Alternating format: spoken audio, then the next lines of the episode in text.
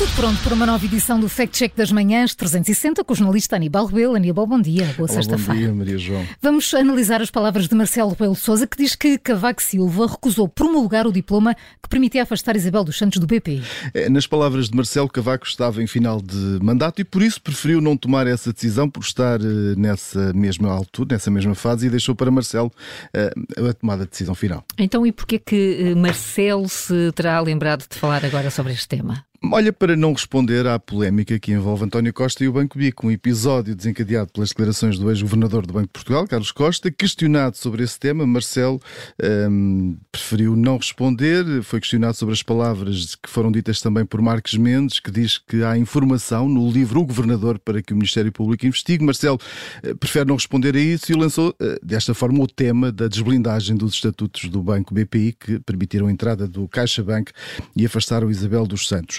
Ora, Marcelo eh, explicou que antes de tomar posse, quando se instalou como presidente eleito no Palácio de Queluz, António Costa lhe falou logo no problema do BPI. O presidente lembrou também que o primeiro-ministro eh, o alertou para essa necessidade de alterar ou desblindar os estatutos que estavam blindados para favorecer uma posição que era a posição de Isabel dos Santos. Mas Marcelo ainda não tinha assumido a presidência da República quando António Costa lhe fez esse pedido. E por isso Marcelo Rebelo de Sousa afirma que disse ao primeiro-ministro que colocasse essa questão a Cavaco Silva, mas deixou uma garantia. Disse que se Cavaco nada fizesse, então ele, Marcelo, quando tomasse posse, tratava do assunto e reforça, nas declarações que fez eh, esta semana, que Cavaco Silva acabou por eh, não promulgar esse diploma.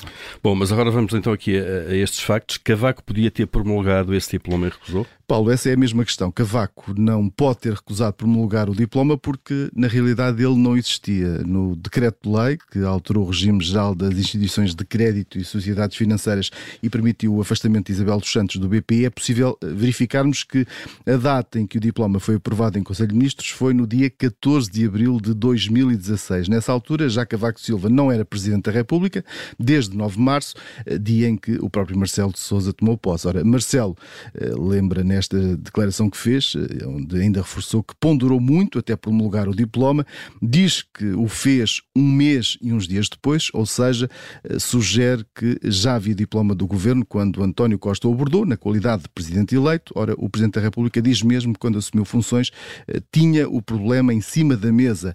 Certo é que isso não podia ter acontecido porque o diploma, como já disse, só foi aprovado dias depois de Marcelo ter tomado posse hum, e o tempo demorou porque demorou demorou depois a promulgar o documento, não foi de um mês e uns dias, mas sim de cinco dias, ou seja, o executivo liderado por António Costa aprovou o diploma no dia 14 de abril. A promulgação de Marcelo foi no dia 19. Então, Aníbal, vamos ao veredito final sobre estas declarações de Marcelo Rebelo de Sousa. Marcelo Rebelo de Sousa errou quando disse que Cavaco Silva tinha deixado um problema em cima da mesa e que não tinha aprovado o diploma que permitia afastar Isabel dos Santos do BPI para não melindrar o sucessor, isto porque o governo só aprovou o diploma mais de um mês depois de Cavaco sair da presidência.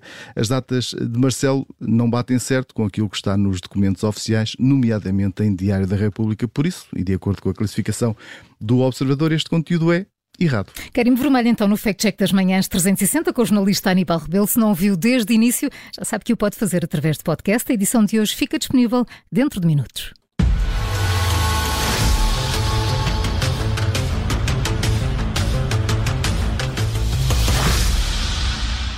Ladies and gentlemen,